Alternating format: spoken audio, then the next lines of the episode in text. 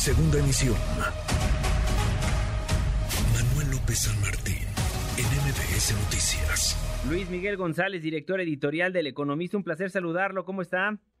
Encantado de estar con ustedes. Director, el presidente asegura que es falso que la inflación sea la mayor de los últimos 22 años. ¿Lo ve igual usted? Eh, no, creo que no es la discusión sobre los números, eh, en parte porque hay series de tiempo, hay una institución confiable que mide la inflación, que hace los registros, que es el INEGI. Eh, sí es la mayor inflación, podemos discutir y poner en perspectiva cómo es un fenómeno global, es decir, está ocurriendo en México, está ocurriendo en otros lados. Eh, podemos de alguna manera poner en perspectiva gobierno, por ejemplo, el aumento del salario mínimo, el PASIC, si funcionan o no. Pero creo que a estas alturas discutir si la inflación es más alta ahora que hace 10 años, que hace 15 años, pues fuera de lugar. Eh, para eso, afortunadamente, tenemos un instituto de, estadística que es confiable, que es independiente. Tores, muchos números el Ejecutivo Federal para que le cuadren sus números, ¿no? Sí. E insisto, en buena medida lo que pasa con la con la inflación, si me permites la comparación, es como con el tema de inseguridad por un lado tenemos la discusión de expertos sobre la estadística y por otra parte tenemos la vivencia cotidiana de fenómenos que nos golpean mucho. La inflación es un problema para los expertos, pero también es un es un asunto que en los hogares eh, pega muy fuerte.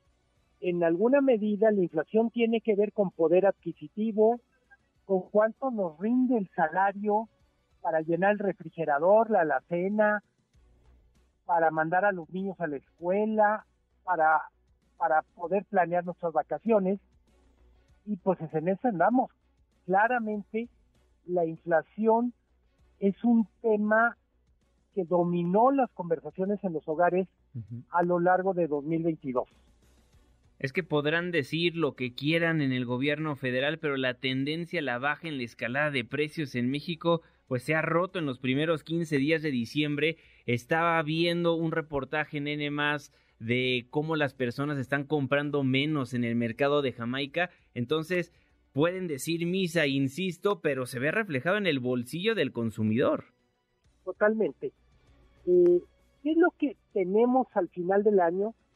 diciembre, si me apuras, noviembre y diciembre son, vamos a decir, son ventanas complicadas para medir la inflación. En noviembre tenemos el buen fin, en donde muchísimos productos tienen descuento o promociones. Y diciembre está, si me apuras, distorsionada por todo este fenómeno de compras relacionadas con cenas navideñas, con posadas, y por eso es tan relevante enero, la famosa cuesta de enero, para poder tener una visión en donde ya no tengamos hechos extraordinarios, sino el regreso a la normalidad. Digamos, en este 2022 es la inflación, se robó el poder económico de la Navidad y empobreció pues el bolsillo de las familias mexicanas con el alza en frutas y alzas constantes, ¿eh? Alzas en frutas, verduras, carnes, pan, combustible y si me apuran, cervezas también. Lo dices muy bien, es el gran range. Eh, creo que una cosa que es relevante, eh, la inflación es mucho más alta cuando consideramos solo productos alimenticios. Claro. Ya sea alimentos procesados o alimentos que, digamos que vienen del campo. Ese es, creo que, el principal reto.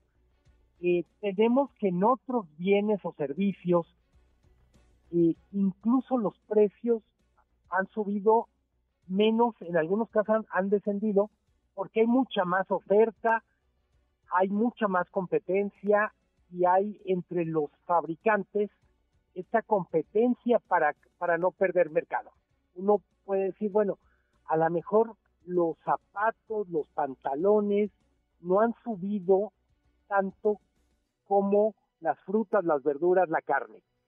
y creo que esa es parte de la discusión que debemos tener como país en el sentido de cómo hacemos para producir mejores alimentos con mayor calidad, con, con mejor precio, en parte porque en esta inflación alimenticia eh, se, se afecta mucho más a las clases medias, a las familias de escasos recursos, eh, en buena medida porque cuando una familia tiene que tomar una decisión dolorosa del tipo dejar de comer carne o reducir las veces por la semana que se consume carne,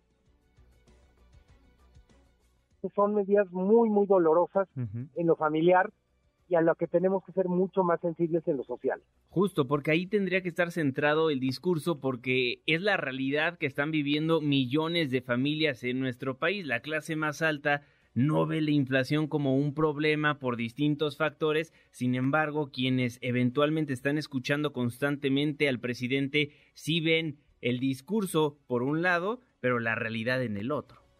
Sí, Estamos hablando de tortillas que subieron en el año más de 20%. Estamos hablando de eh, todo lo que tiene que ver con carne de pollo, de res, de puerco, que también ha subido más de 15%, eh, huevo. Tengo, tengo la impresión, y eso hay que enfatizarlo, no es solo un asunto del gobierno. En muchos casos es inflación que es importada, en muchos casos se trata de mercados poco competitivos, es decir, donde hay pocos proveedores con mucho poder para subir precios, pero en cualquier caso, creo que es absurdo estar discutiendo si la inflación de este año es o no la mayor, porque para eso están las series estadísticas. Claro. Insisto, eh, México tiene un gran instituto de estadísticas que nos permite cuando menos subir el nivel de la discusión. No, aquí sí no hay, yo tengo otros datos. Los datos son los mismos para todos y la responsabilidad sobre cómo corregirlos, pues es ponderada. Bien. Estamos hablando de gobierno, estamos hablando de organismos empresariales, de, de empresas y por supuesto también de consumidores. Pues bueno, ahí está el tema que se debería de estar discutiendo y no otros. Luis Miguel González, director editorial de El Economista. Siempre un placer saludarlo. Le mando un fortísimo abrazo. Felices fiestas. Felices fiestas para ti, para la gente que nos está escuchando y ojalá 2023 nos traiga menos inflación. Ojalá. Ahora sí, que, que, esté escondido ahí en uno de los árboles de, de la Navidad ese regalo para todos. Ojalá eso le haya puesto en su cartita a Santa Claus, ¿eh? Yo sí lo puse. Muy bien.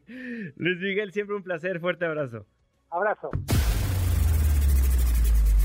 Redes sociales para que siga en contacto: Twitter, Facebook y TikTok. M. López San Martín.